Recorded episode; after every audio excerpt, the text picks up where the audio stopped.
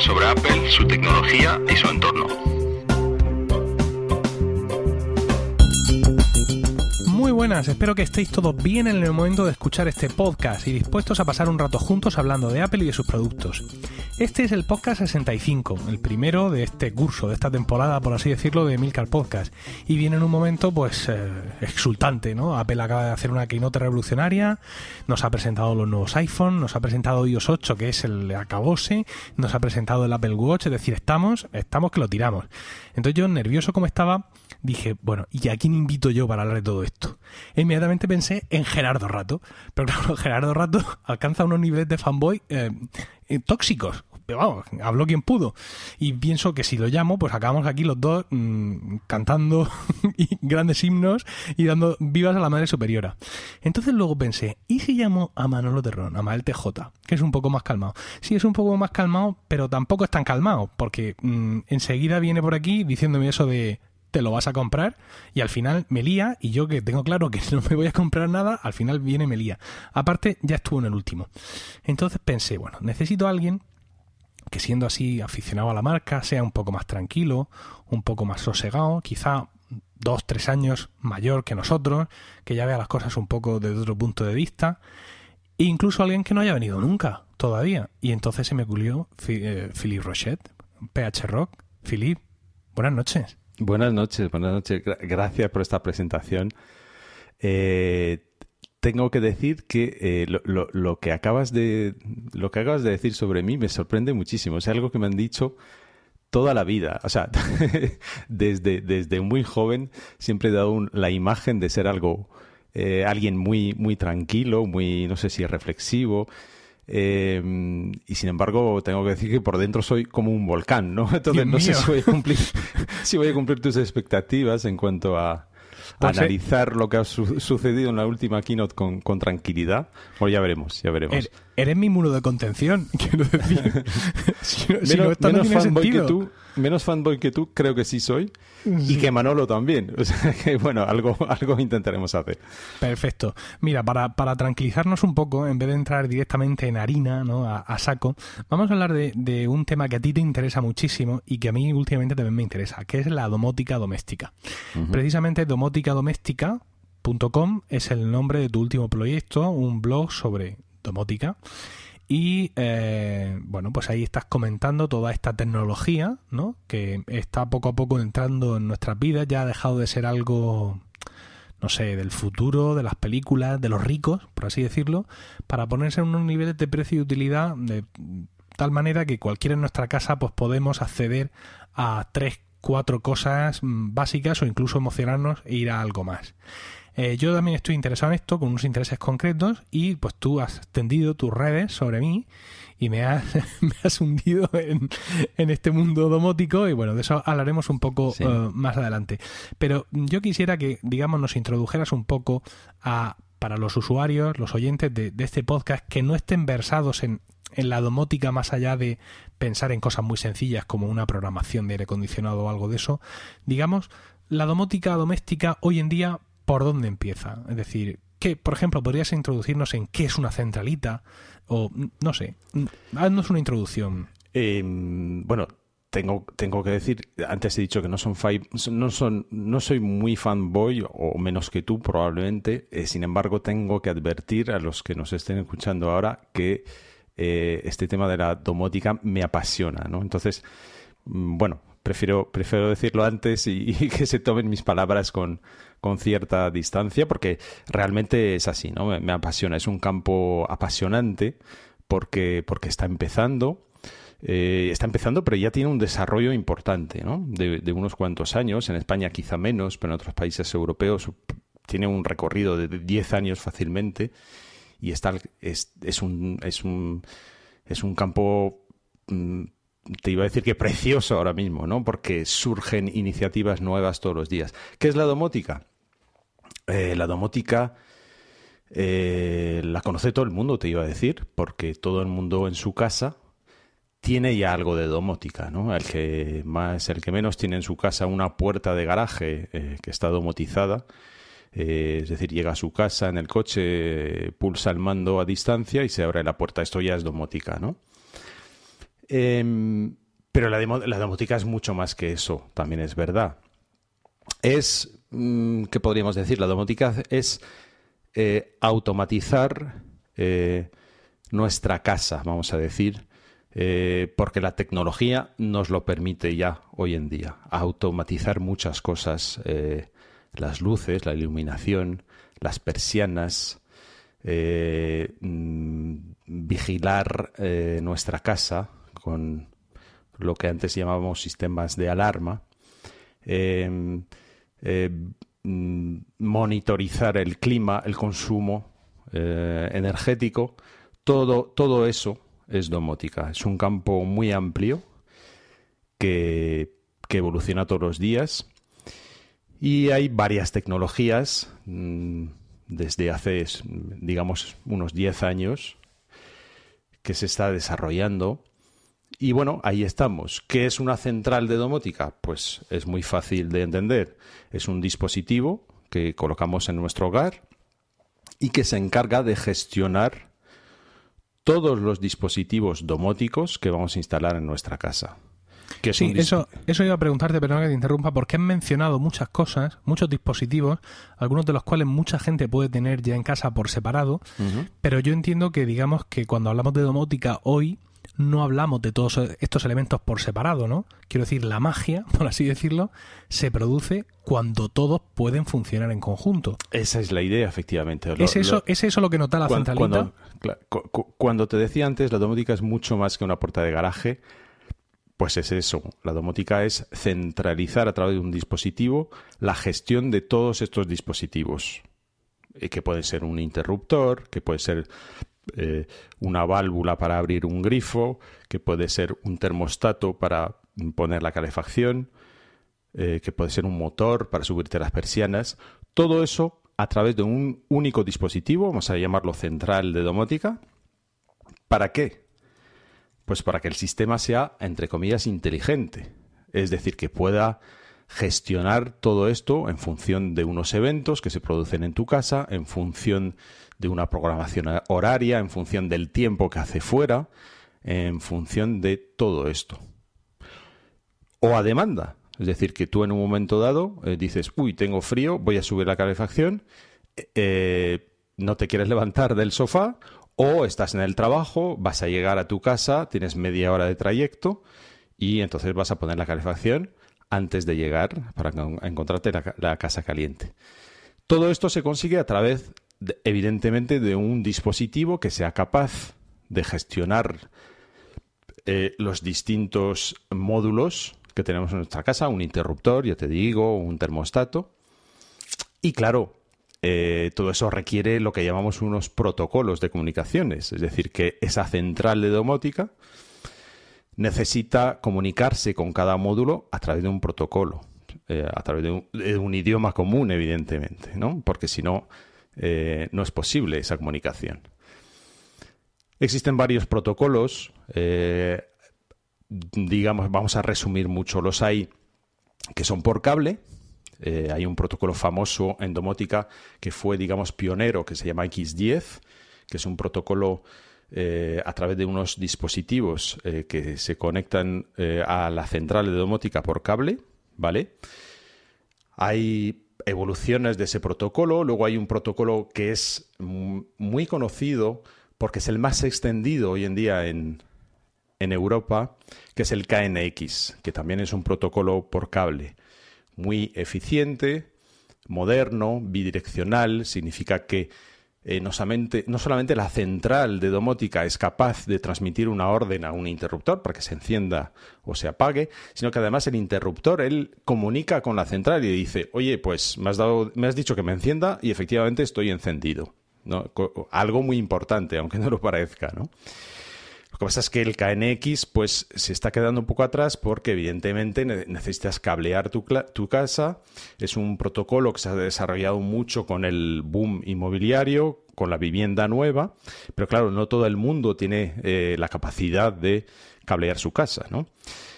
Entonces, desde hace unos años eh, se están es el boom de los, vamos a decir, de los protocolos inalámbricos en domótica. Existen varios, que tienen sus características muy interesantes.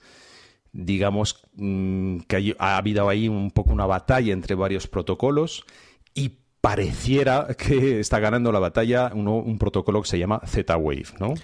este Z-Wave, este Z-Wave eh, comparado con sus rivales es un VHS contra los contra los beta o realmente digamos es el mejor. Eh, vamos a ver, ahí hay varias consideraciones, ¿no? Eh, entramos en el terreno de protocolo abierto, propietario, cerrado, libre. vamos a resumir mucho la situación. en protocolos inalámbricos, eh, vamos a decir que está el Z-Wave, por un lado, y que está el Zigbee, por otro, ¿vale?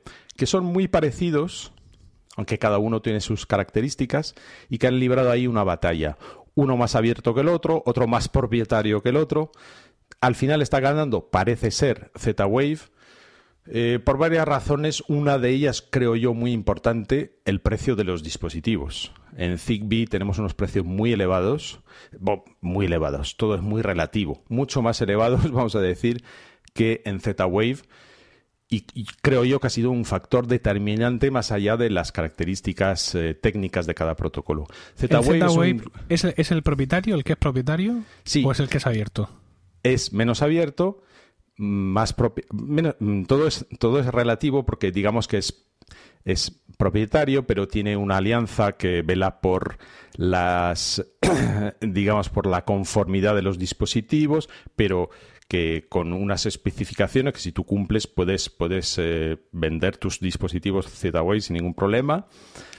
Eh, por eso digo que todo es muy relativo. O sea, realmente el Z-Wave se ha desarrollado eh, porque no ha sido, se ha, demostrado sobre el terreno que no está cerrado y tenemos muchísimos fabricantes hoy en día que van desde China, americanos, de Europa del Este, italianos, franceses ahora, o sea que mm, se está desarrollando mucho y se está demostrando que no es tan cerrado como se decía, ¿no?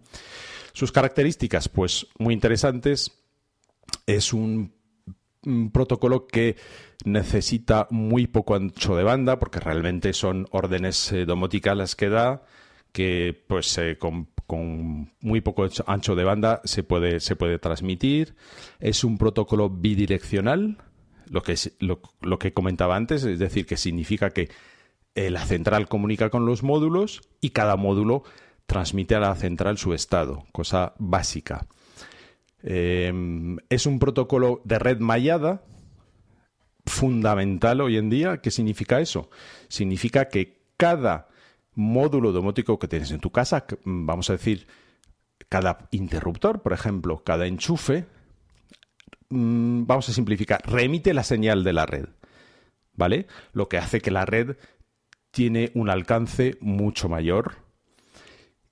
Y tú puedes tener tu central de domótica en una planta baja de tu casa y puedes perfectamente controlar un, enchufe que esté en la buhardilla sin ningún problema. ¿Por qué? Porque ese enchufe, aunque no le llegara a la red de, que emite la central, pues eh, va a coger la señal a través de otros módulos. ¿no? Esta señal con la que se comunican los dispositivos con la centralita eh, no es una señal wifi, evidentemente. Es una señal, digamos, de, de otra frecuencia de radio.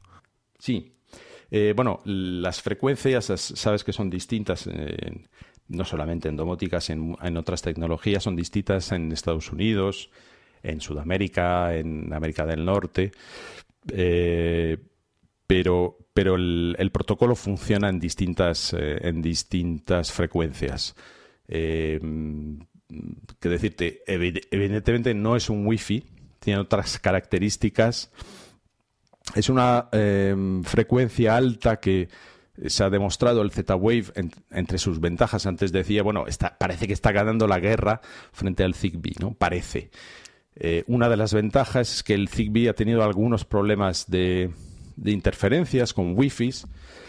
Eh, Z-Wave es totalmente inocuo a eso, ¿no? Yo te puedo contar, bueno, tengo algunas centrales domóticas en mi casa las tengo todas mm, pegadas al mi, mi router eh, AirPod Extreme y no tengo el más mínimo problema de, interferencias, ¿no? Esa es una de las características también. Entonces, entonces, un usuario que te está escuchando ahora mismo mm, podría eh, comprarse una centralita Z-Wave y comprarse pues un enchufe, un relé para la persiana y sería una cosa tan sencilla como mm, conectarlo todo y que funcione o esto no es así. No es así todavía. No, ¿Y por no- qué? no puedo mentirte y tú lo ¿Y por sabes, qué? ¿no? ¿Y por qué? Yo, ¿Por quiero, qué saber, así? Vamos a yo quiero saber por qué. Es decir, si estoy usando una centralidad que es Z-Wave y tengo unos dispositivos que son Z-Wave y he seguido las instrucciones y se han emparejado mm, mediante un procedimiento bastante menos sencillo del que cabría esperar a alguien que no ha tocado esto en su vida. ¿Por qué puede ser que esto no funcione? Va- es decir, va- que dime el trasfondo mm, técnico para que yo pueda intentar comprender por qué una vez que yo lo he vinculado va y se desvincula Va- solo. Vamos a ver. Unos principios básicos. Los protocolos domóticos que son inalámbricos, no, no, no los que van por cable, los, los inalámbricos, necesitan, eh, la primera vez que te compras un dispositivo, el que sea, un interruptor, un enchufe, lo, lo que tú quieras, y lo, y lo traes y lo- te llega a tu casa, lo abres, tiene- tienes que incluirlo en tu red Z-Wave. Bueno, te digo Z-Wave, podría ser Zigbee, porque el principio es el mismo. Incluir, ¿qué significa? Significa decirle al dispositivo, mira, esta es mi red, la que estás detectando, eh, la que emite mi central de domótica, pues esta es mi red Z-Wave. Como tú lo harías con tu iPhone, decirle, este es mi, es mi red Wi-Fi, ¿no? La detectas, se llama Emilcar, y la clave es esta. Bueno, pues viene a ser algo parecido. Llegas con tu dispositivo nuevo a tu casa, le dices, mira, esta es mi red Z-Wave. ¿Cómo se lo dices? Fácil, entras en tu red, en tu do- controlador domótico, le dices, eh, mira, voy a incluir un dispositivo nuevo. Y entonces el controlador se pone lo que se dice en, en modo eh, inclusión o en modo escucha.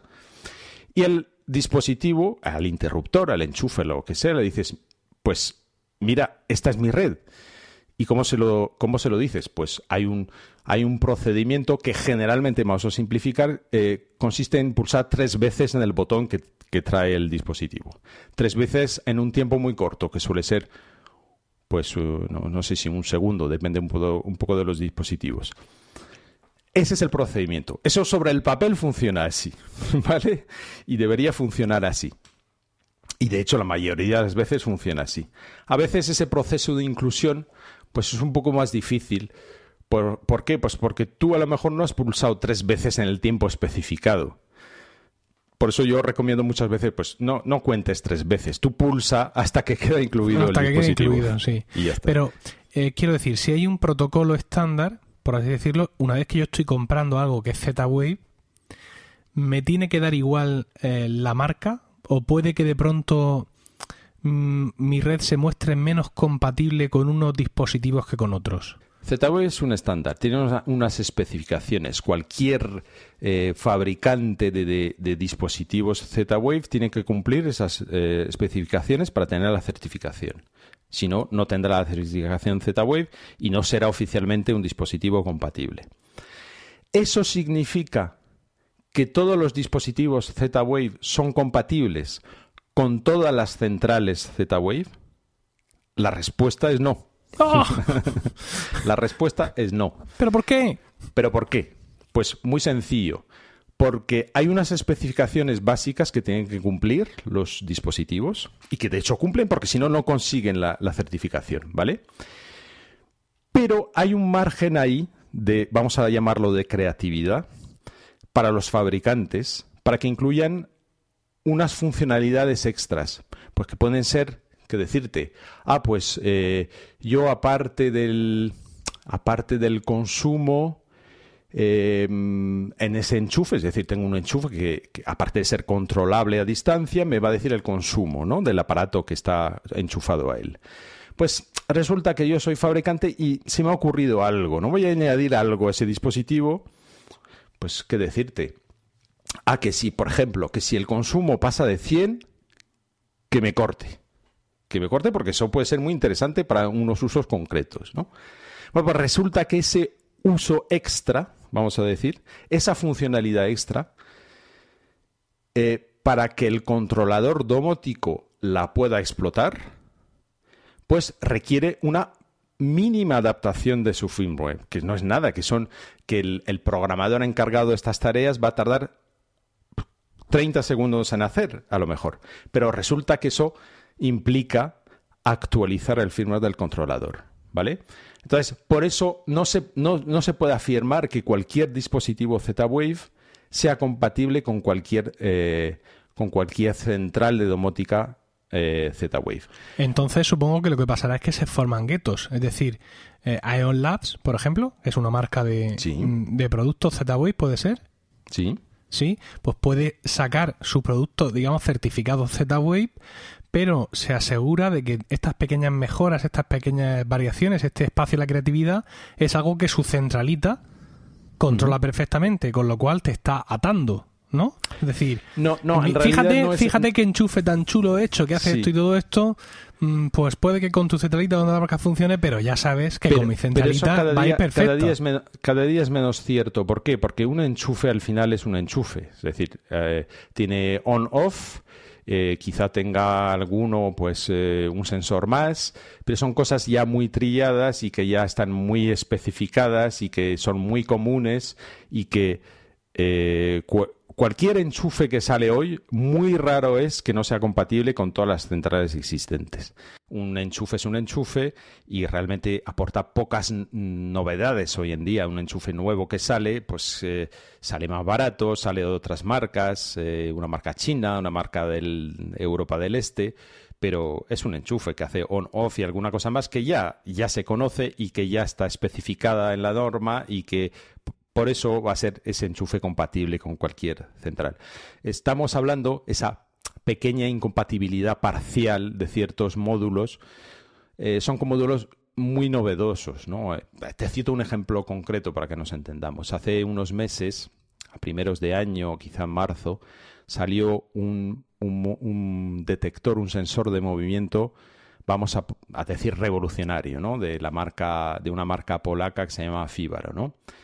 Eh, es un revolucionario, ¿por qué? Porque es muy pequeño el sensor, porque tiene una forma que no se había visto nunca, porque no gasta, no gasta pila prácticamente y es un multisensor, ¿no? Con cuatro funcionalidades distintas, es sensor de temperatura, es sensor de, mm, luz, es sensor de movimiento, como decía, y es eh, sensor de choque o de, de, mm, de temblor sísmico, ¿no?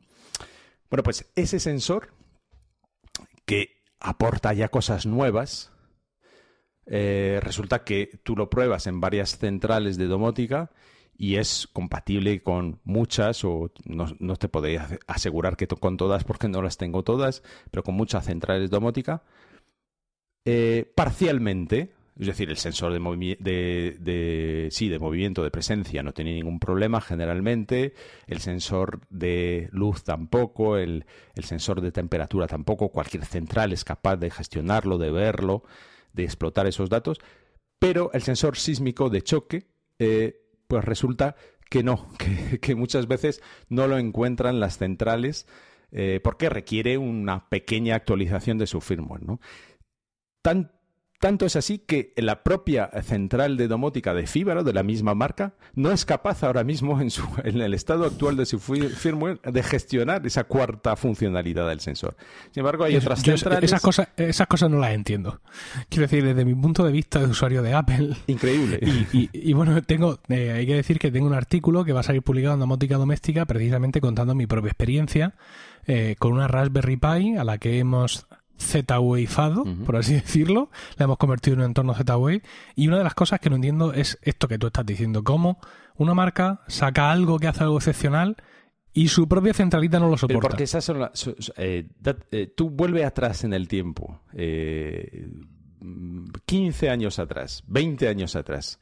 ¿Cómo era, la ¿Cómo era la informática hace 20 años, hace 15 años? ¿no? Sí. Pues te haces una idea del estado de la domótica hoy en día. Quizá esté, esté exagerando un poco, ¿no? No, ¿no? no es para tanto. Pero es verdad, porque estamos nombrando ahora mismo, vamos a decir, la marca estrella, ¿no? Eh, es una marca polaca, Fibaro, la más nombrada, la, probablemente una de las marcas que más venden a, a nivel mundial.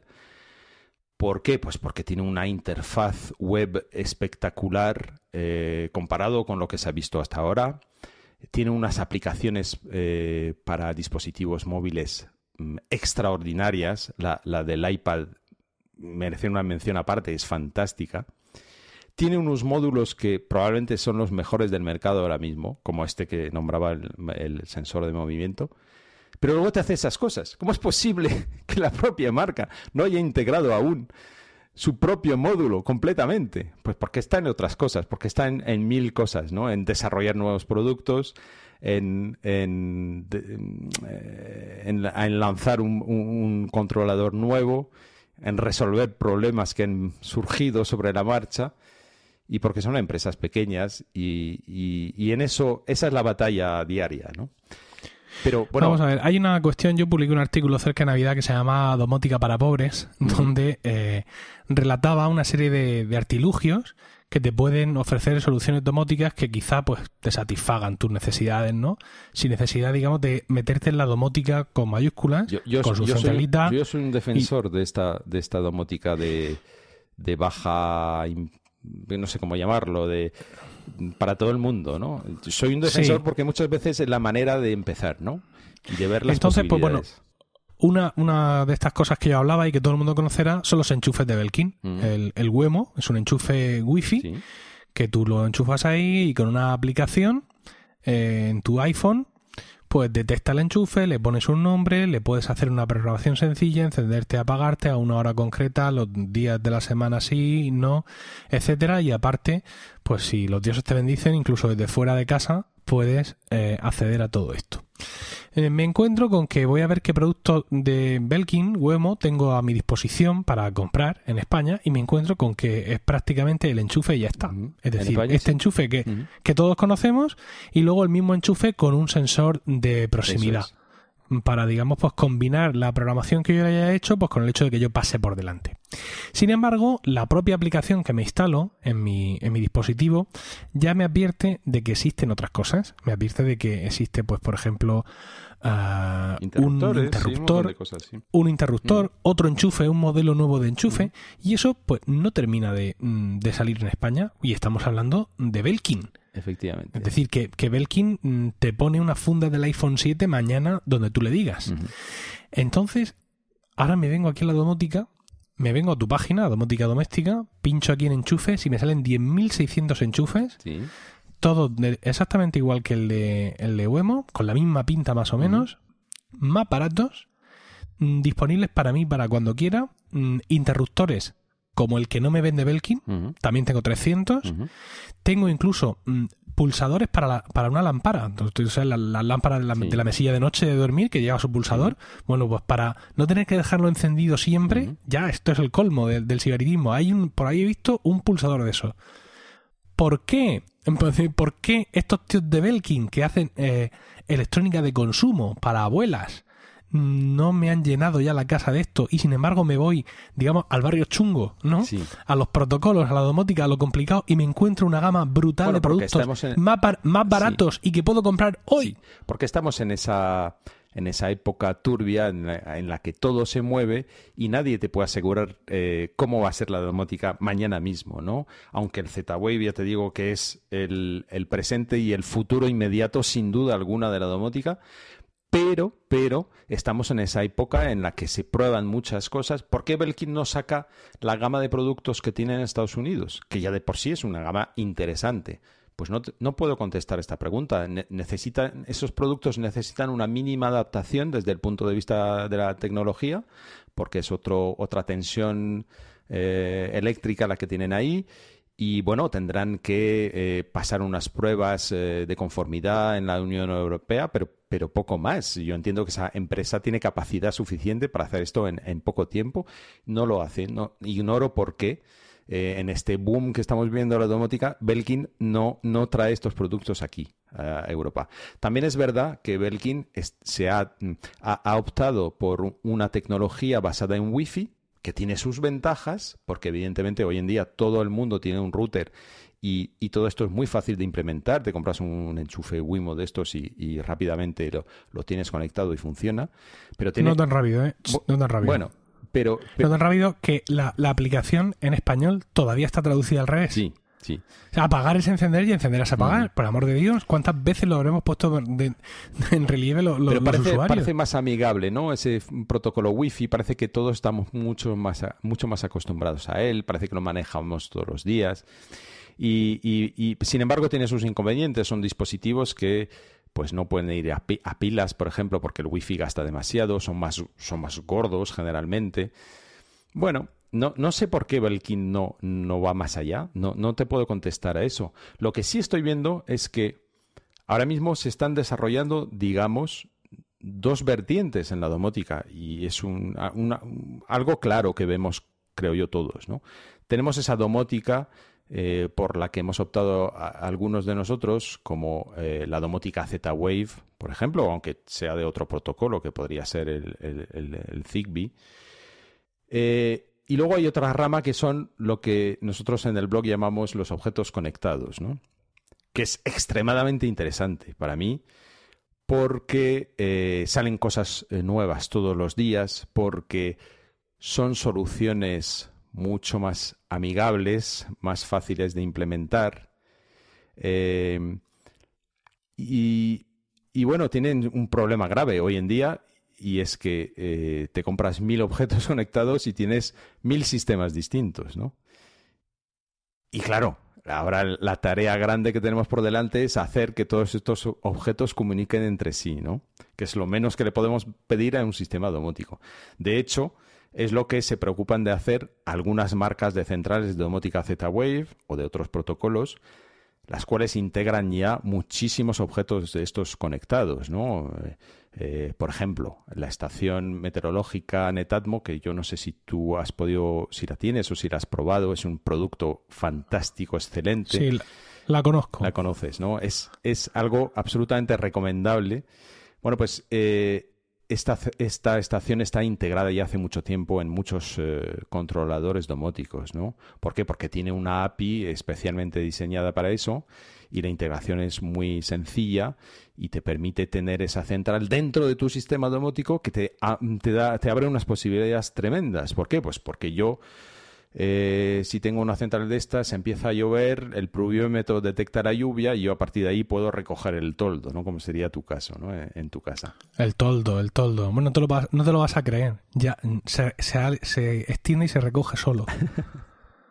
Además, a, o sea, eh, le he dicho que se recoja solo cuando, en la puesta de sol. O sea, la domótica también es poesía a veces. O sea, es... hay una instrucción que es cuando se ponga el sol. es poesía, es creatividad. Y entonces la, la central domótica eh, sabe dónde está por triangulación con wifi porque alguien se lo chivará, no me importa. Y sabe que hoy, aquí, en Murcia, en este momento, anochece a las eh, 8 y 8 de la tarde. Claro. Pues simplemente... Y a esa hora se recoge mi toldo claro.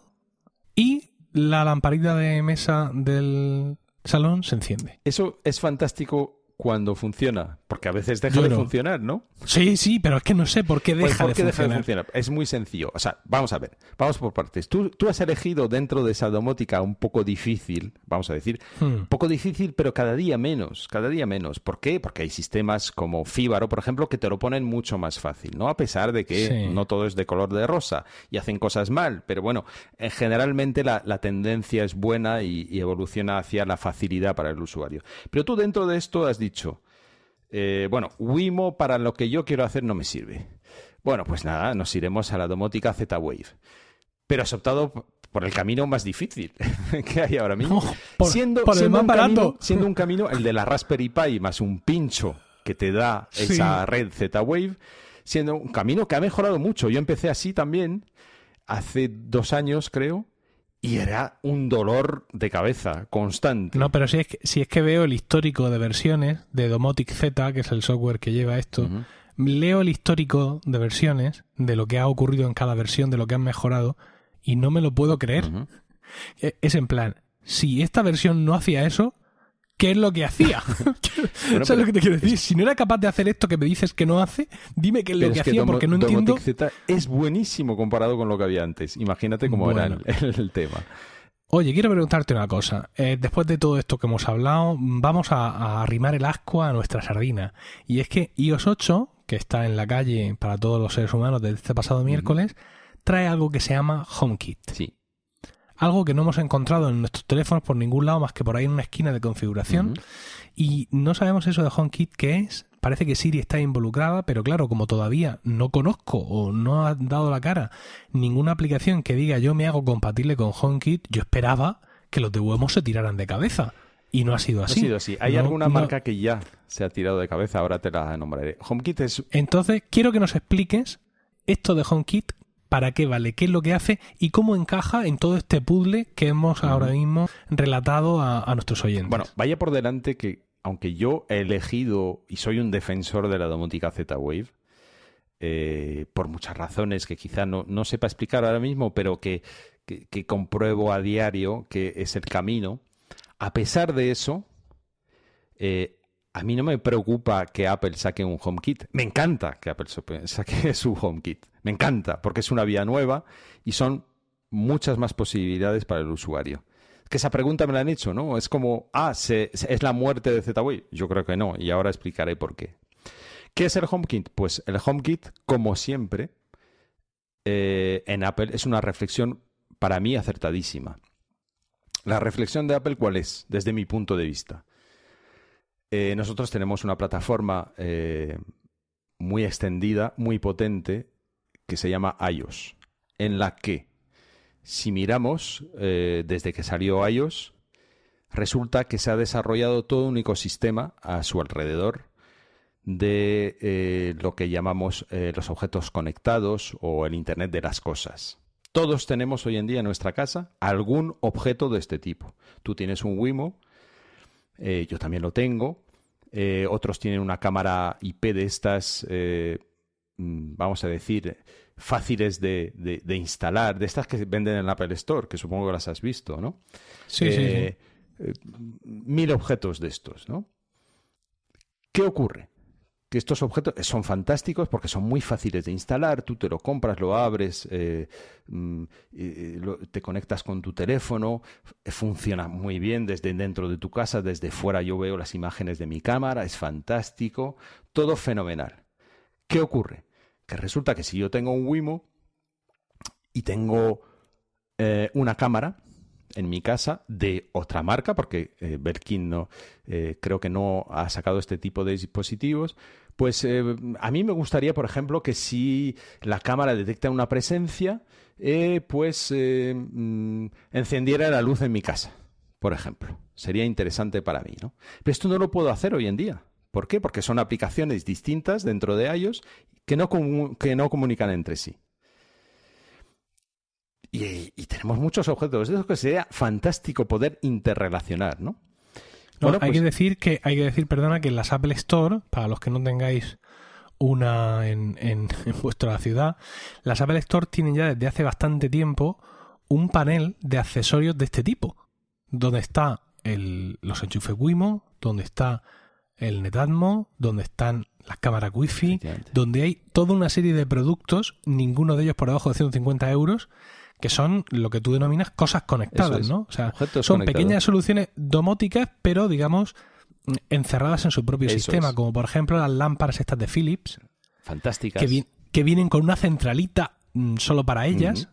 Y es, todo esto es un, dolor para el bolsillo. Entonces tú me dices que HomeKit viene a ser como una super centralita que permite conectar todo esto. HomeKit es eso. Apple dice, eh, habéis visto todo lo, todo lo que tenemos en, en, iOS, alrededor de iOS, todo esto. Apple se ha dado cuenta desde hace mucho tiempo cuando en su propia tienda, como, dices, como bien dices, vende esos productos, ¿no? Hasta el punto de que a veces la gente que no está muy puesta compra un, una, alguna cosa de estas y se cree que es un producto de Apple, ¿no? Me lo, me lo contaban esta semana, alguien que se había comprado un, un, un termostato Netatmo y, estaba convencidísimo que este termostato era de Apple. Pues efectivamente Apple se da cuenta de eso y dice, bueno, pues vamos a hacer un, unas especificaciones eh, que puedan cumplir los eh, fabricantes de objetos conectados que quieran, de tal manera que podamos eh, interrelacionar todos estos productos. Es decir, que si yo, por ejemplo, tengo eh, una cámara eh, IP de, la marca que sea que cumpla las especificaciones de HomeKit, pues pueda, eh, a través de ese sistema, encender mi, mi, mi enchufe Wimo, por ejemplo. Sería súper interesante.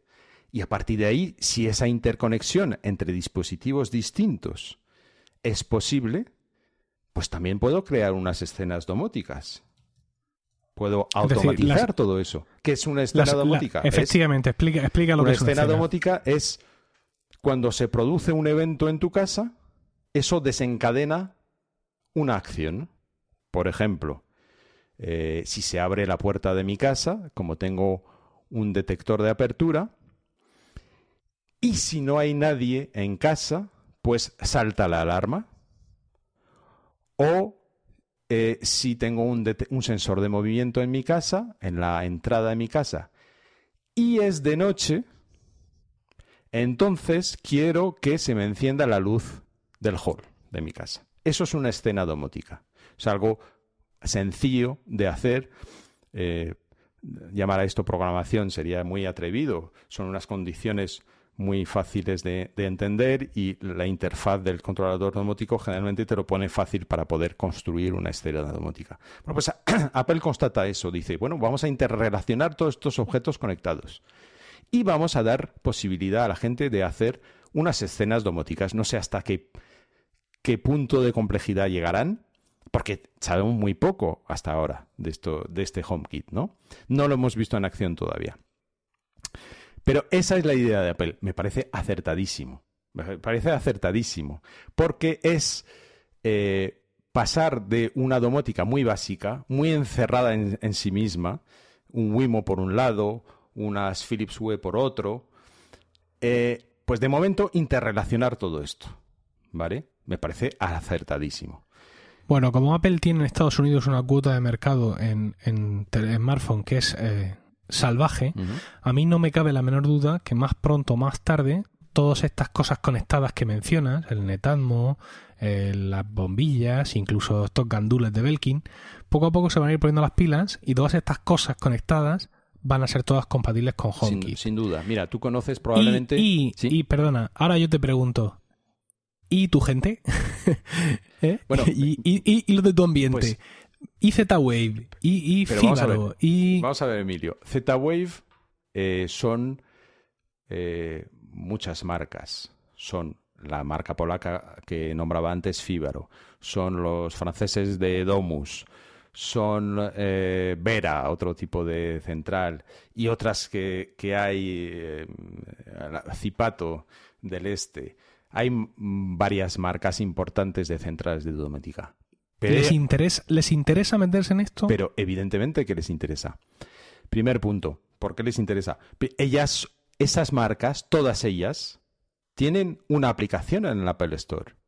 Porque evidentemente tú cuando vendes una central de domótica le tienes que ofrecer al usuario una aplicación para que él desde su teléfono, su iPad, pueda controlar su sistema domótico.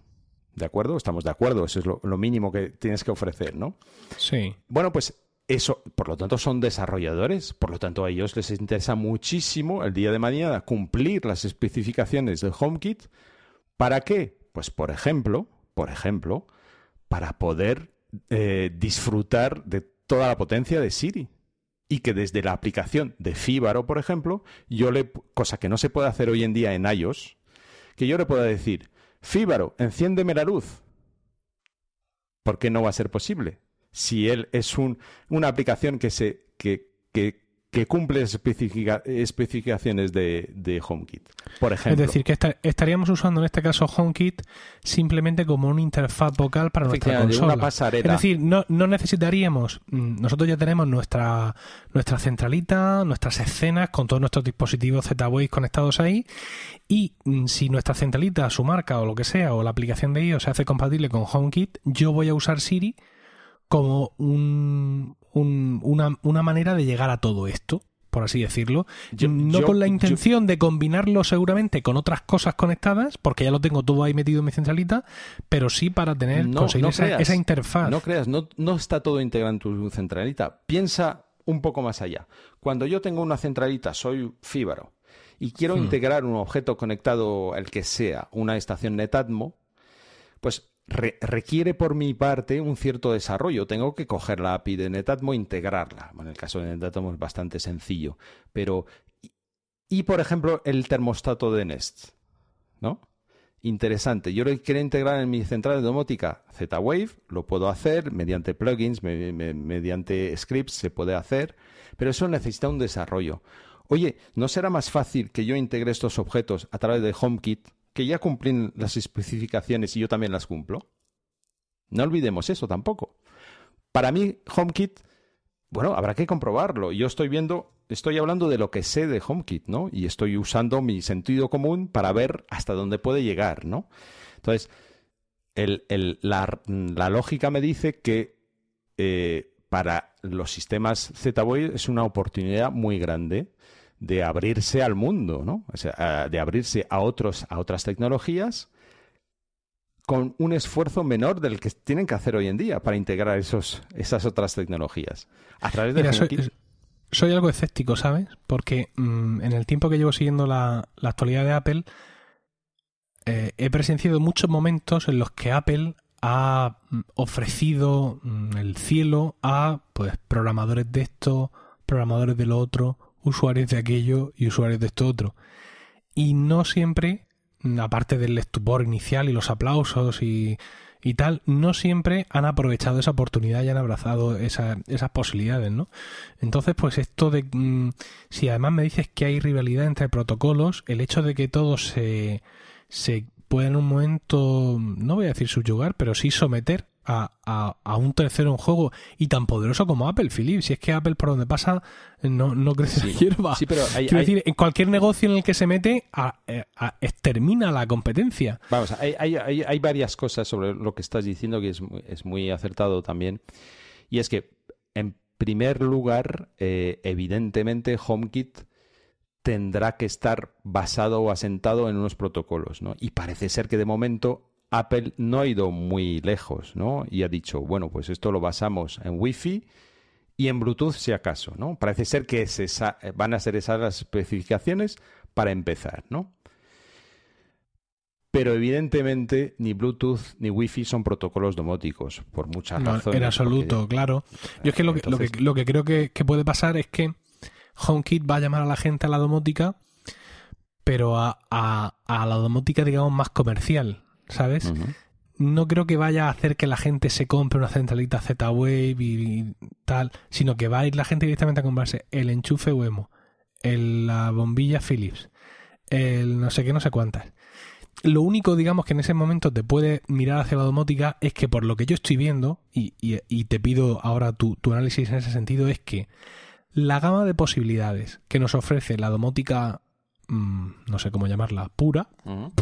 Por decir algo, ¿no? La domótica de centralita, la domótica de toda la vida, la gama de posibilidades que nos ofrece es muchísimo más amplia de lo que ahora mismo mm, esas soluciones más comerciales, más redonditas, más peinadas nos ofrecen, ¿no? Porque no hay duda al respecto, tú lo si sabes. entras a, a domótica doméstica, empiezas a pinchar eh, a lo loco mm, tags, etiquetas, encuentras unos dispositivos que eso no te lo va a ofrecer eh, nadie en este mundo. Es que yo estaba, estaba viendo ahora mismo un cacharro un bicho negro feo como pegarle a un padre, dice Dimmer Universal oculto. Sí. Oculto. Esto vale 60, 60 euros.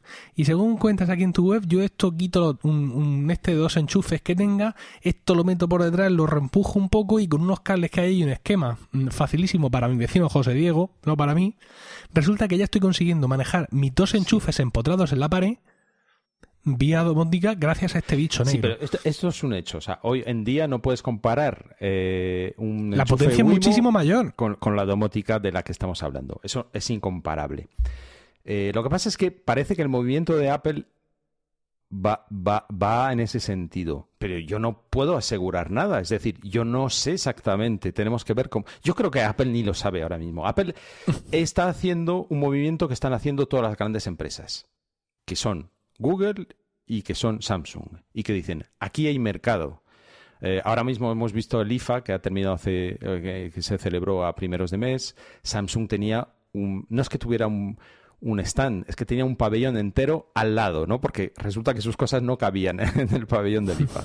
Y todo, por lo visto, basado en la domótica. ¿Qué presentó ahí Samsung? Nada, humo, te iba a decir. Eso sí, una casa fantástica, no sabemos con qué tecnología, todo, todo fantástico, una demostración de fuerza. Es decir, Samsung parece que no sabe qué ofrecer, pero que quiere estar ahí posicionada, ¿no?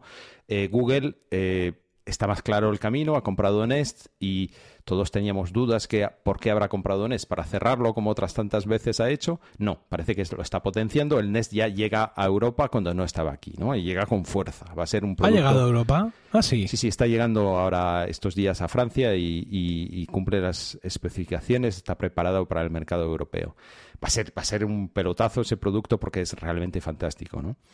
Eh, Apple está en esa tesitura, creo yo. Es decir, Apple dice, bueno, hay movimientos hacia la domótica, nosotros observemos cuál es eh, nuestro entorno, nuestra plataforma, iOS, todos estos objetos conectados, vamos a poner una base para que se puedan conectar entre sí, para que puedan dialogar y veremos. Yo creo que Apple de momento no va más allá. Hay quien defiende que Apple sí tiene sus movimientos preparados en la domótica y que eh, todos, mucha gente pensaba que ahora en la keynote que se acaba de celebrar nos iban a presentar iban a dar un golpe en la mesa con el tema de la domótica. No se ha visto nada.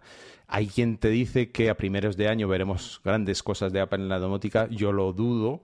Es decir, yo creo que el movimiento de Apple de momento es ese, ¿no? Es un movimiento de software y veremos, a ver, Apple tiene su ritmo, observa mucho y luego actúa, ¿no? Siempre, yo creo que siempre actúa así. Entonces, creo que está en esa fase de observar, de posicionarse para no quedarse fuera y creo que ese movimiento de, conectar todos estos objetos entre sí es muy interesante.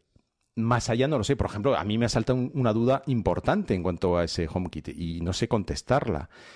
Y es que, ¿dónde, dónde va a estar ese HomeKit? ¿En tu teléfono? Es decir, eh, si yo eh, resulta que hago una escena domótica, ¿no? Súper interesante, y es que si, eh, si en mi casa hace, baja la temperatura a 19 grados, por un sensor de temperatura de estos fantásticos que se instalan rápidamente, pues me pones el termostato de Netatmo para, perdón, para que, me, para que me ponga en funcionamiento la calefacción. Perfecto, eso me funciona fantástico y resulta que cuando tiene que ejecutar esa escena, yo estoy pasando por un túnel, no tengo cobertura y mi teléfono no es capaz de transmitir esa orden domótica o de ejecutar esa escena. Eso a mí me hace pensar que ese HomeKit no puede estar en el teléfono. Me hace pensar que ese HomeKit estará basado en iCloud, pero no lo sé, no lo puedo afirmar. Es la lógica pero, la que pero, pero como iCloud, o sea, tienes que tener algo que te emita la orden. O sea, iCloud no va a llegar a tu router directamente. Bueno, esa es la gran pregunta. Esa, entonces voy más allá. ¿Tiene Apple preparado algún tipo de centralita pequeña que sea mm, que permita ir más allá? No me pega, Philip. Yo, yo creo que eh, las escenas de, de HomeKit no van a ser eh, mm, pasivas, sino activas. Es decir, Siri, voy a acostarme. Siri, me acabo de levantar. Siri, quiero ducharme. Pero que no vas a poder Programar condicionantes. Pues, es una posibilidad, efectivamente. ¿O quién te dice que, que ese HomeKit no estará integrado en los, la próxima generación de routers de, de Apple, por ejemplo. No lo sé, estoy recubrando, no tengo ni idea. Si son, si las escenas se limitan a lo que me estás diciendo, para mí será una gran decepción, porque para mí eso no es una escena domótica, es algo muy, muy es bajo. es, el, es el primer paso. Es el primer paso, efectivamente. Es el primer paso. Pero, eh, repito, Apple tiene su ritmo y sabemos cómo hacer las cosas. Poco a poco, quizás sea el primer paso y quizá vaya más allá. Es decir, es toda una incógnita a día de hoy. Sabemos, tú conoces la marca El Gato, me imagino, ese pincho famoso. Bueno, pues creo que ha sido de las primeras empresas que mm, anunció, um, anunció en el IFA, creo que fue, una línea de domótica muy, muy interesante de este tipo, muy fácil de instalar, de manejar, y es la, que yo sepa, la primera marca que eh, afirma eh, haber hecho sus productos compatibles con HomeKit, ¿no?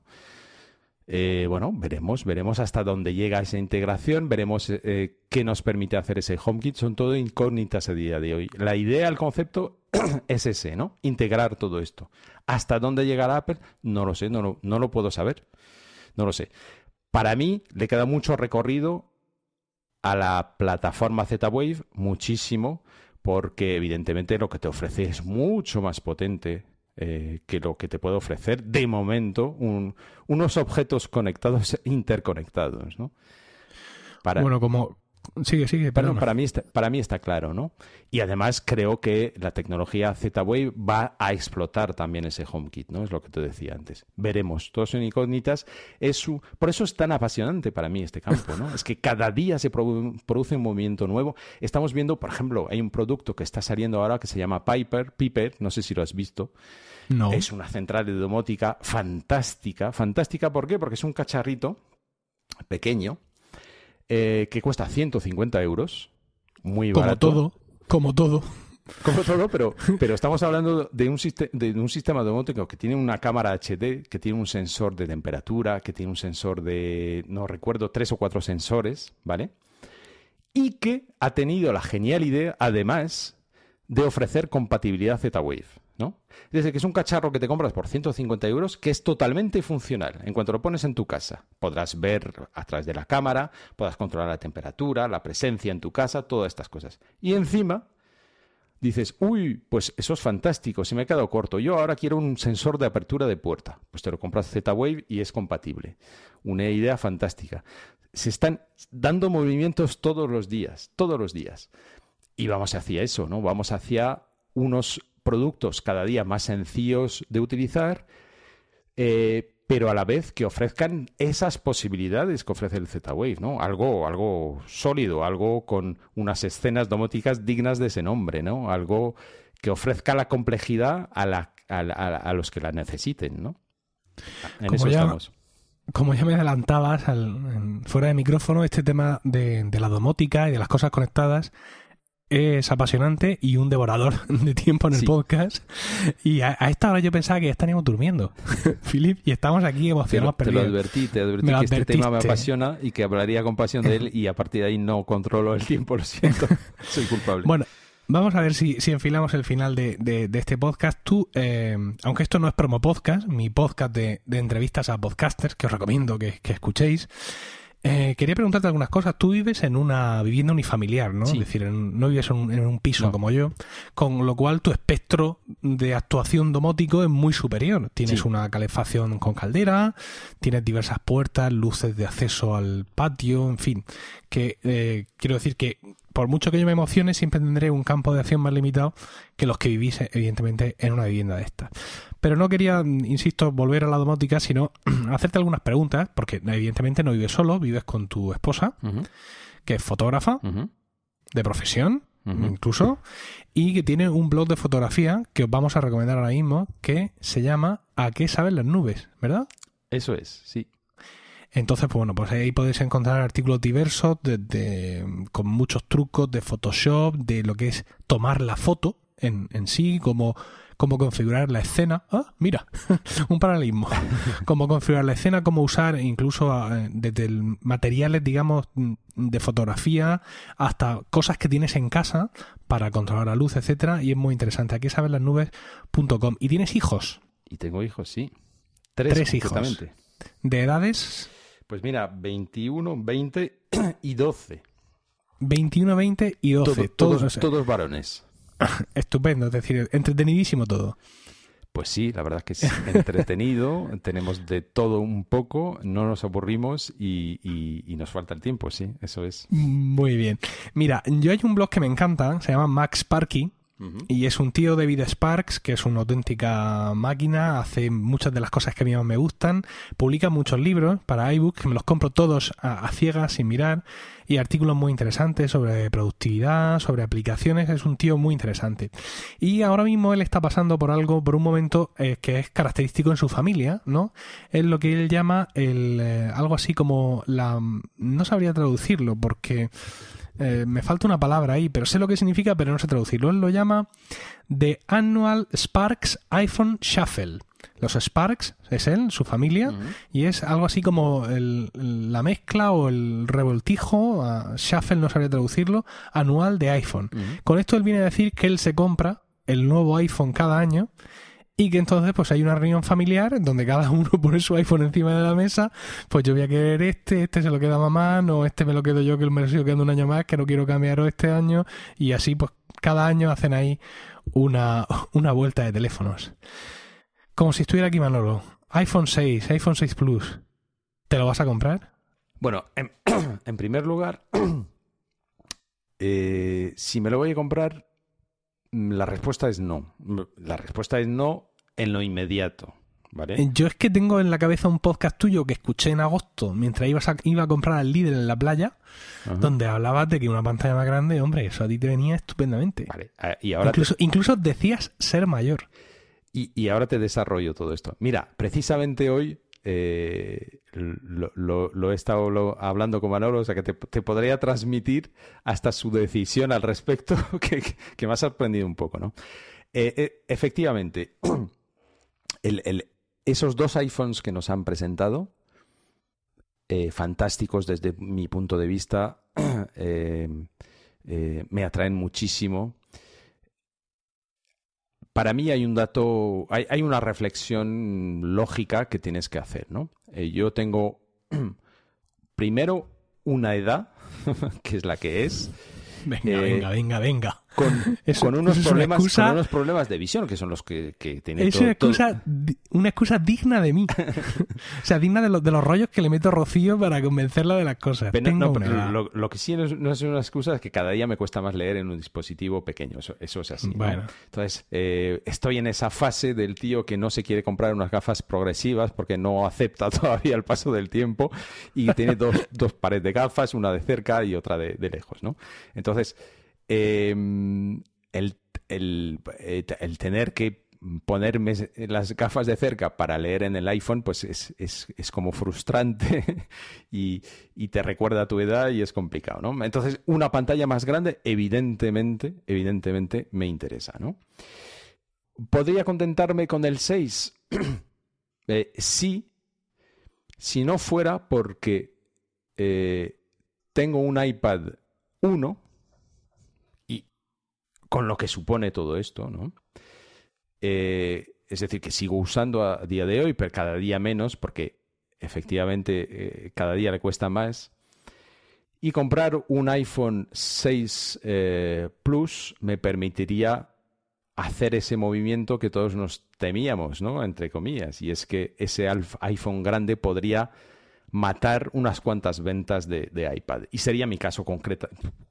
Yo sería el perfil ideal para esto. Es decir, si, resumiendo mucho, si mañana me tuviera que comprar ese iPhone 6, sería un iPhone Plus sin dudarlo, sin dudarlo. ¿Por qué? Porque me haría las veces de, eh, eh, de tableta, me haría las veces de... la- sería para mí un teléfono, evidentemente, y, y- y no, no me preocupa mayormente ese, ese tamaño. Creo que se- lo, lo podría llevar en un bolsillo grande. Creo que eh, es ideal para mí, resumiendo, ¿no?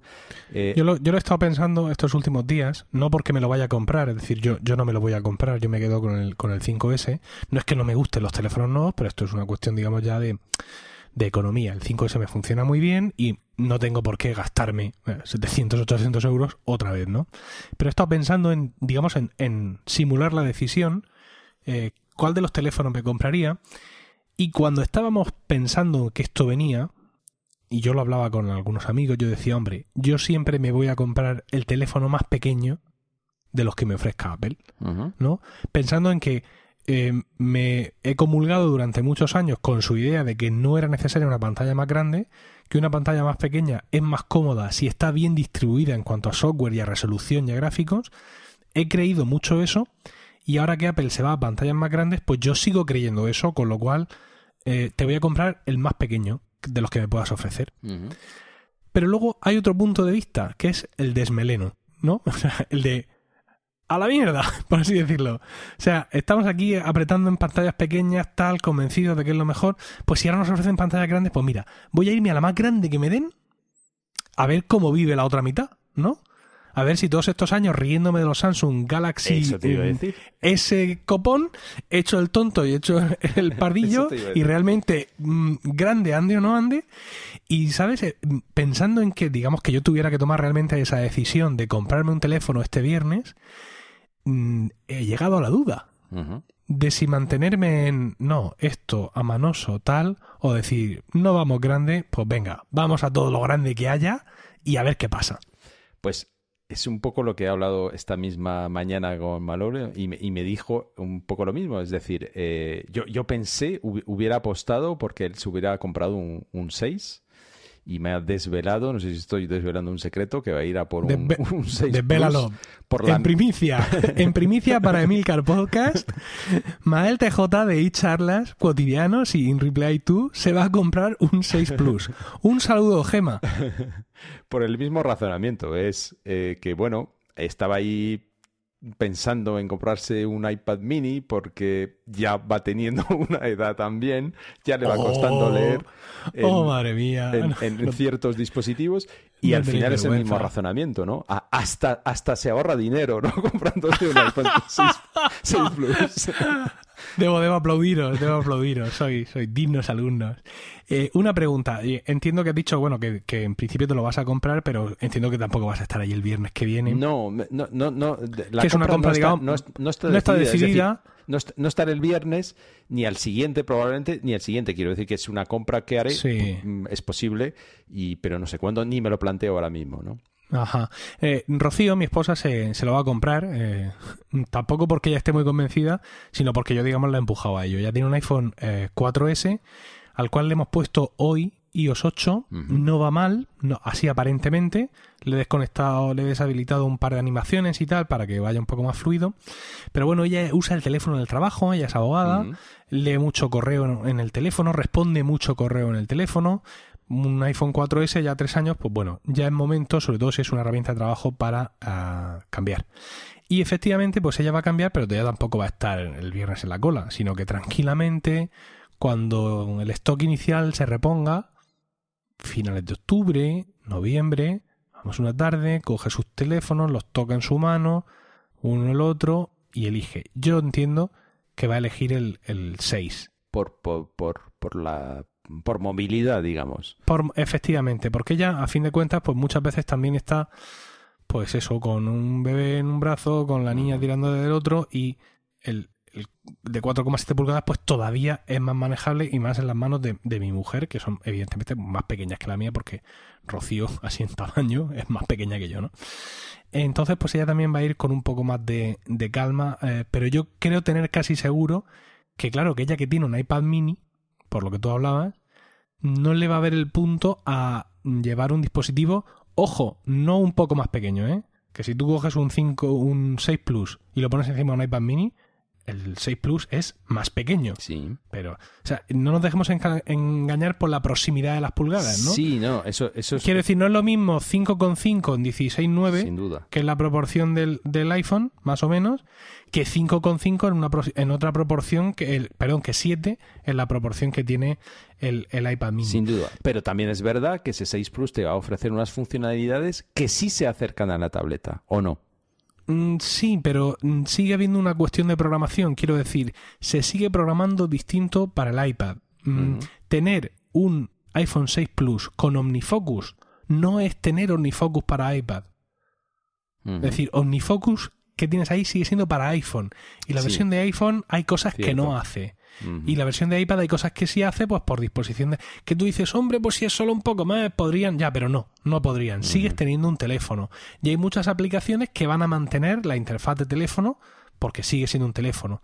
Entonces, pues yo en ese sentido, dado que ahora además el iPad para mí es una herramienta de trabajo, donde lo uso día a día con OmniFocus, pues eh, yo creo que no llegaría a sustituir una, una cosa con otra. Es decir, yo seguiré mm, de momento teniendo un iPhone y un iPad separados.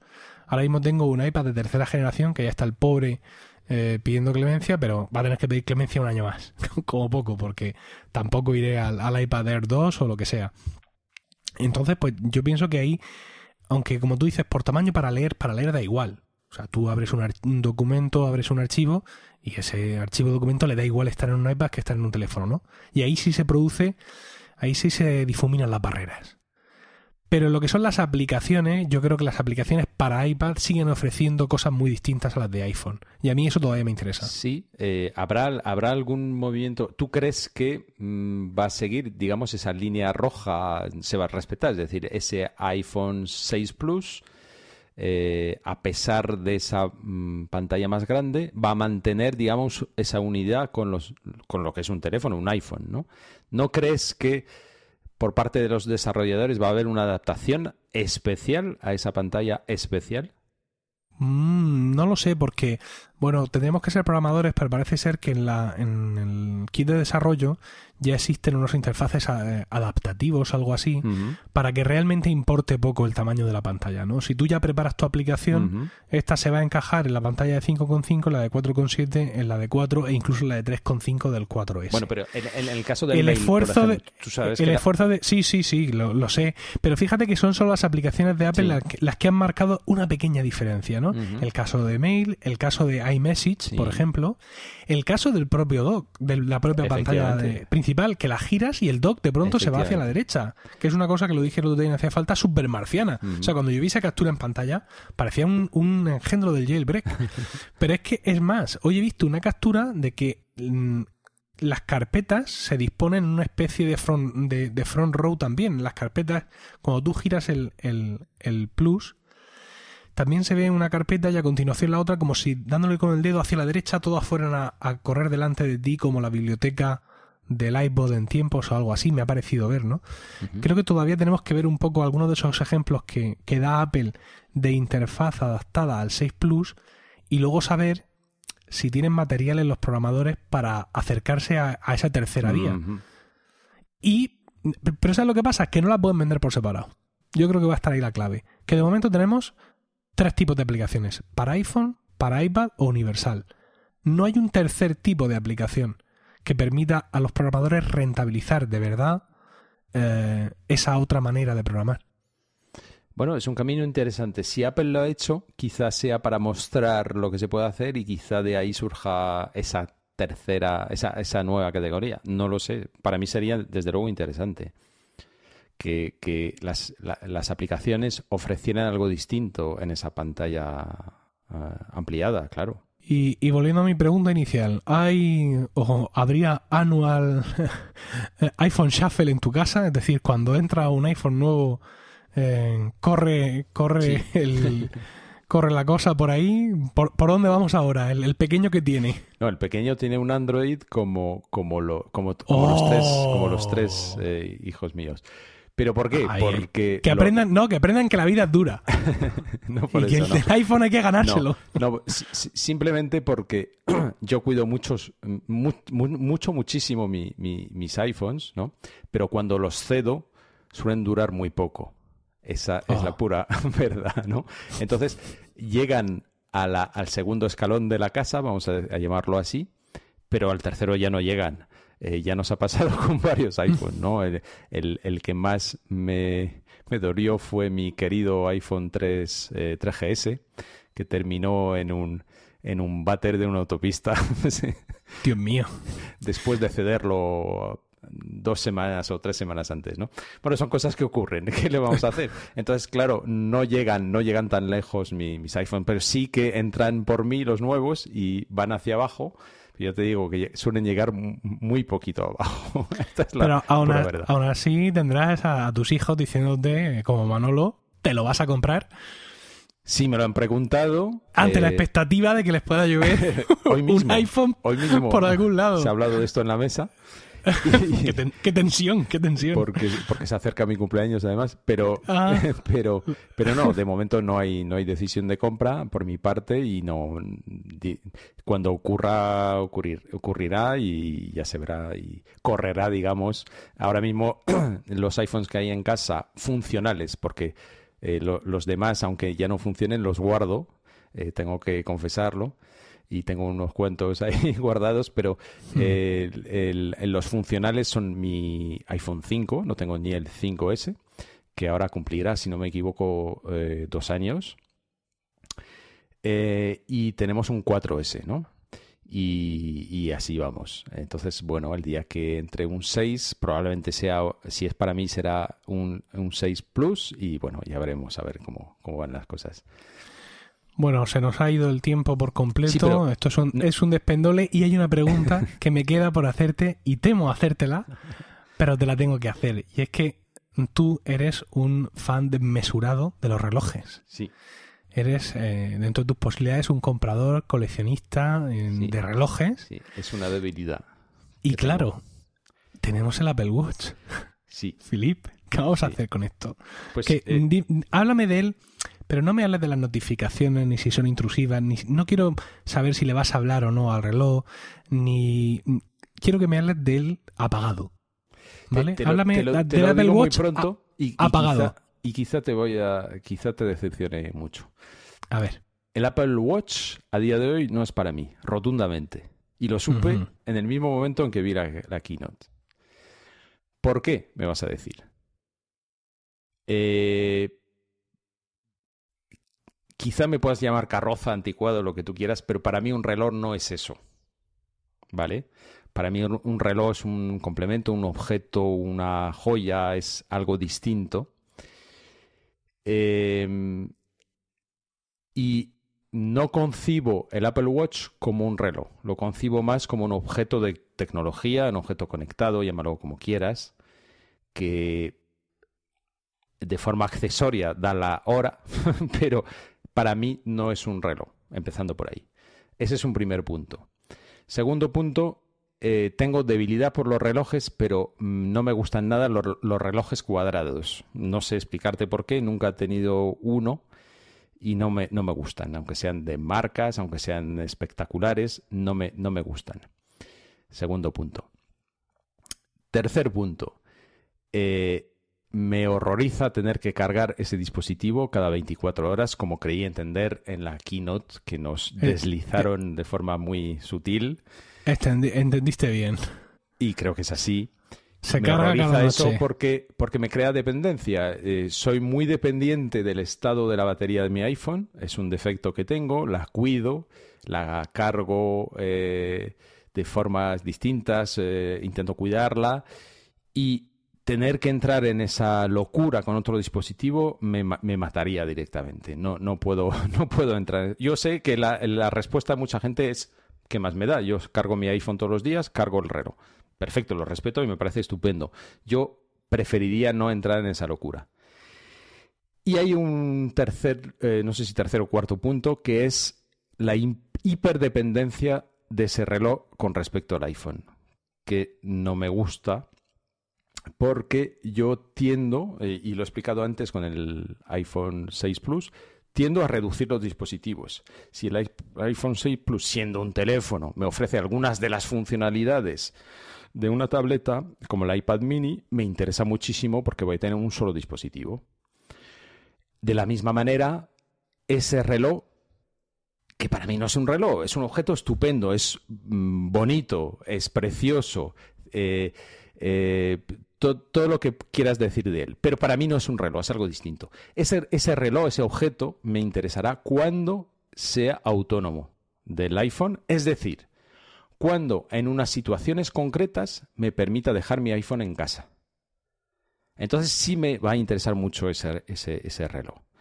Antes no, porque supone atarme más eh, a otro dispositivo. No me interesa tener notificaciones en la muñeca, eso no me interesa.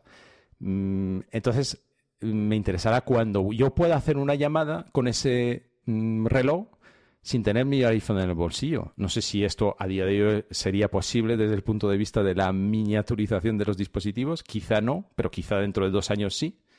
Entonces, es el día que ese iPhone pueda llevar una, eh, perdón, ese reloj puede llevar una SIM y duplicada, la misma que la mismo número que mi teléfono, y entonces elegir qué dispositivo llevarme, entonces sí me interesará. Antes no. Ahora, ¿me interesa ese objeto, ese, ese- esa, mm, esa proeza tecnológica? Me interesa muchísimo, por supuesto. Por supuesto, voy a ir a verlo, voy a ir a tocarlo. Espero que mis compañeros de GUM se lo compren todos y me dejen probarlo. Pero, repito, a día de hoy no es para mí. Quizá en una próxima versión, si lo sea, veremos. Esa es mi conclusión a día de hoy, ¿no? Y lo supe, eh, ya te digo, el mismo momento en que vi la keynote. Pues mira, yo me lo voy a comprar. Tú te lo vas a comprar, ¿no? Sí, sí, además yo te adelanto. 42 milímetros, stainless steel, eh, de- el de acero inoxidable. Dudo entre la correa milanese, que me, me, me, me gusta mucho, o digamos la correa tradicional también de acero inoxidable, porque curiosamente eh, esta de acero inoxidable, o sea, el aspecto de este teléfono con la correa de acero inoxidable me recuerda enormemente a uno de los relojes que, que ha tenido mi padre toda la vida y además le tengo que preguntar por, por él. No sé, y verlo con, con esa correa mm, y sobre todo el, el acabado que tiene por dentro me trae muchos recuerdos del reloj que yo recuerdo verle a mi padre cuando yo era pequeño. Ahora lo mismo mi padre me dice que él no ha tenido en su vida un reloj así, porque los recuerdos de los niños son, son muy particulares, ¿no? Pero yo ahora mismo veo este reloj con esa correa metálica, la Stainless Steel Link Bracelet, y es el reloj de mi padre. Ajá, perfecto. Y luego O sea, la me, me- me estás hablando de estética ya, de, de- de- Sí, sí, de sí, sí, sí. sentimentalismos, ¿no? No, estamos hablando de tecnología, ¿no? Que ya te digo que yo le pregunto mañana a mi padre y me dice, pero ¿qué estás diciendo? Si yo no llevo nunca nada de eso. Y me hunde en la miseria. Pero yo tengo ahora mismo esa sensación. Y luego la milanese, esto, o sea, esto es para quitarse el sombrero. El otro día leí un artículo donde un entusiasta de los relojes decía que es maravilloso que Apple se haya preocupado siquiera en saber que existe algo como la milanese y lo ofrezca como una opción. O sea que ya solo eso es para levantarse y aplaudir. Y la verdad es que también me encanta. Es un detalle eh, clásico, fantástico. Y bueno, ya sería cuestión de verlos. Lo tengo presupuestado en mi Unida Budget. Se lo he dicho a mi señora que ya me ha torcido el morro, pero me va a dar lo mismo. Porque O que- cuando llegue febrero. Resumiendo, has, eh, vas a renunciar al iPhone 6 con tal de tener ese reloj en tu, en tu muñeca, ¿no? Mm, No, no. O sea, el no comprarme el iPhone 6 es una cosa consciente, no es un sacrificio para. Eh, Lo, lo tengo muy claro. Es decir, no es que no me atraiga, insisto, pero creo, lo, lo pregunté, en, hacía falta el otro podcast eh, en el que hablé con ellos la Keynote, le pregunté a ellos y confirmaron mi punto de vista. Creo que hay un salto más pequeño en cuanto a tripas entre el iPhone 6 y el 5S que entre el 5S y el 5. Ujú. Y lo de la pantalla grande, pues sí, lo- cuando llegue el momento me lo tendré que, que comer. Pero como yo no la he deseado, pues no funciona ahora mismo como motor mío para generar un deseo y, un, y unas necesidades de bronca con mi señora. Y, y ahora, si me permites, te hago yo la pregunta. Desde Oh. el punto de vista tecnológico, ¿qué es lo que te atrae de ese, de ese producto, de ese reloj? ¿Por qué? Sabes que a mí hasta cierto punto me, desconcierta. Me desconcierta un poco porque tengo la sensación de que Apple ha metido ahí todo lo que cabía. Es decir, ala, vamos a, ¿qué, podemos hacer con ese reloj? Vamos a hacer todo lo posible. A mí eso me desconcierta por parte de Apple porque eh, yo no soy de decir esto con Jobs no, no, no pasaba, pero, pero sí que hay, yo noto un cambio en ese aspecto, ¿no? En la Apple de Sí, hoy. No es la misma que la Apple de, Jobs en ese No, no, no. aspecto. Yo, Entonces, yo di, di. entonces creo que han metido ahí todo. Y es decir, ah, que la batería dura 24 horas. No pasa nada. Metámoslo todo ahí dentro. Y a mí eso me desconcierta. Es Hombre, yo como predije- cambiarme los... la- Claro, claro. Yo predije erróneamente que siguiendo el patrón que tú mencionas, el Apple Watch iba a hacer pocas cosas. Y lo iba a hacer muy bien y poco a poco iría creciendo pensando en el iPhone original. Pero es exactamente lo contrario, han ido a por todas, absolutamente a por todas. ¿Por qué? Pues yo entiendo que porque un dispositivo que va a estar conectado por Bluetooth y con pantalla retina y tal, ya va a consumir batería. O sea, mm, esto no lo vas a tener sin cargar en más de tres días. Pues ya, ¿qué más da? ¿sabes? No es como la decisión, si voy al 4,7, pues mira, voy al 5,5 y a ver y a ver qué pasa. Pues esto es lo mismo. Mira, como no se puede hacer magia a fecha de hoy, pues vamos a darle un día de duración y a meter todo lo que podamos. Y la verdad es que eso me ha llamado mucho la atención, a mí en mi caso en positivo.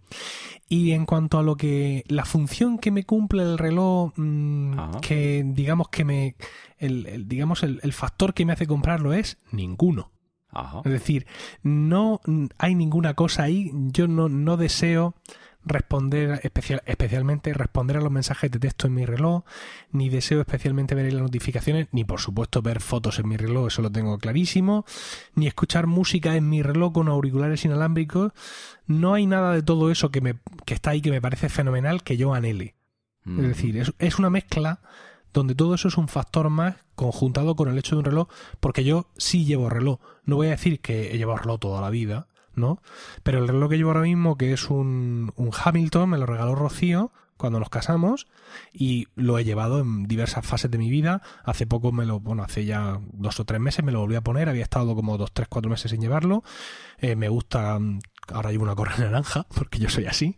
Quiero decir, es un reloj además que es redondo, pero tiene la misma altura que va a tener el, el, el Apple Watch y el mismo grosor, con lo cual ya llevo algo parecido en la muñeca, ¿no? Entonces yo que sí soy de llevar reloj en muchos momentos del año, pues evidentemente si Apple saca uno y es eh, hermoso y es elegante y tiene su factor de moda y encima hace cosas, las que sean, y hay tecnología ahí dentro, pues es una compra como impulsiva, es me lo compro y cuando lo tenga en la muñeca ya te contaré lo que hace o lo que deja de hacer. Pero vamos, me lo compro clarísimamente. Esto es, fantástico para mí. Es decir, antes decía, esto parece que Apple ha cambiado con respecto a cuando estaba yo, pero hay algo que no ha cambiado. Y es que Apple es el rey del marketing. Para mí es fantástico comprobar cómo los geeks que han eh, alardeado de no llevar reloj desde que salió el iPhone, sí, sí, cierto. van a comprar un reloj. Para mí eso es fantástico.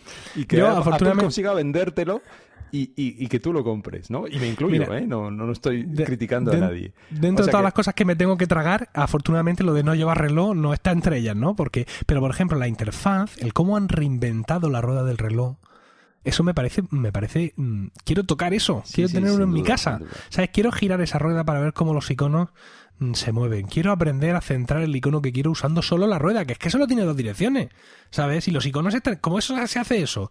Mm, la rueda tiene un tab para darle, detecta un tab, dos tabs, detecta una presión un poco mayor. Quiero estar ahí. No, no, sin quiero estar ahí en la primera generación. A mí ese aspecto me interesa muchísimo, ¿sabes? No lo puedo ocultar esa, parte me llama. Y también... Estoy en la cola, estoy en la cola ya. Tengo la banqueta. Y también hay que reservar también ahí un, margen en los productos de Apple, siempre, siempre, esa es mi experiencia, eh, que es la prueba, ¿no? La prueba que tú puedas hacer, ¿no? Porque ni siquiera en una keynote tú puedes darte cuenta de realmente lo, lo que puede suponer un dispositivo, ¿no? Tienes que dejar un margen para ir a probarlo y para ver lo que supone esto, ¿no? Y me dejo ese margen, pero ya te digo que en principio para mí ese reloj, no, no es para mí ese reloj, ¿no? Bueno, ya, ya, ya se verá con el, con el tiempo, aunque me parece un dispositivo súper, súper interesante, ¿no? Hay algo que a mí me echa un poco para atrás y es que no me gusta, no me gusta ver mi reloj en otra muñeca, ¿no? En eso soy un poco... Eh, quiero parecer machista, pero a lo mejor soy un poco como eh, eh, una mujer, ¿no? Que no quiere ver a lo mejor una prenda de, ropa en, otra, ¿no? En su, en su vecina, en el... Pero fíjate, a mí, esfuerzo... a, mí me, pasa. Yo sé que Apple ha hecho un esfuerzo grandísimo de personalización. Soy consciente de esto, lo, lo, lo subrayaron mucho en la keynote. He visto después... Dice más de dos millones de maneras de mostrar el tiempo. Aún así, y, y por eso me dejo ese margen para verlo, Aún así, a mí me parece que un, Apple Watch va a ser un Apple Watch. Por mucho que lo personalices, pero quizá me esté equivocando. Eh, o sea, pido, verlo, ¿no? Veremos. Te mostraré el mío. Perfecto. Filip, muchísimas gracias. Eh, no, no, muchas gracias a ti por invitarme. espero, espero haber estado a la altura, espero haber transmitido la pasión que yo siento por la domótica. Yo Además, quiero subrayar que yo soy un usuario básicamente de domótica, yo no soy un profesional de esto. Eh, eh, la experiencia que tengo es una experiencia de uso de unos años y, ya está, no soy nadie en este mundo, quiero decir que me intereso por ello muy de cerca todos los días, pero que, lo que a mí me gusta transmitir solamente es mi, pasión, ¿no? Y espero haberlo hecho hoy. Sin duda. Hablando de esto y hablando de Apple también. Bueno, pues con esto hemos llegado al final del podcast de hoy, que espero os haya resultado útil y entretenido. Muchas gracias de verdad por el tiempo, bastante tiempo me temo, que habéis empleado en escucharlo. Espero vuestros comentarios a todo esto, sugerencias y aportaciones en general por todos los métodos que pongo a vuestra disposición, y que son los comentarios en el blog podcasts.emilcar.es, donde tengo ahí mi red de blogs. Soy ambicioso. Hay blogs de, de, muchas cosas, no de muchas, pero sí de algunas. Pero bueno, esta entrada ahí, haced comentarios en el artículo que presenta este podcast, donde pondremos algunos de los enlaces de las cosas que hemos mencionado. Eh, también podéis escribirme un correo electrónico, como no, a emilcar.emilcar.es, eh, ponerme comentarios y estrellas en iTunes, eh, decirme cosas por Twitter y en ADN, arroba emilcar, y también en Spreaker, que es al fin de cuentas donde tengo alojado este y mis otros podcasts. Nada más. Un saludo y hasta la próxima. O hasta mañana en Emilcar Daily. Stay hungry, stay foolish. It was their farewell message as they signed off. Stay hungry, stay foolish. And I have always wished that for myself. And now, as you graduate to begin anew, I wish that for you. Stay hungry, stay foolish. Thank you all very much.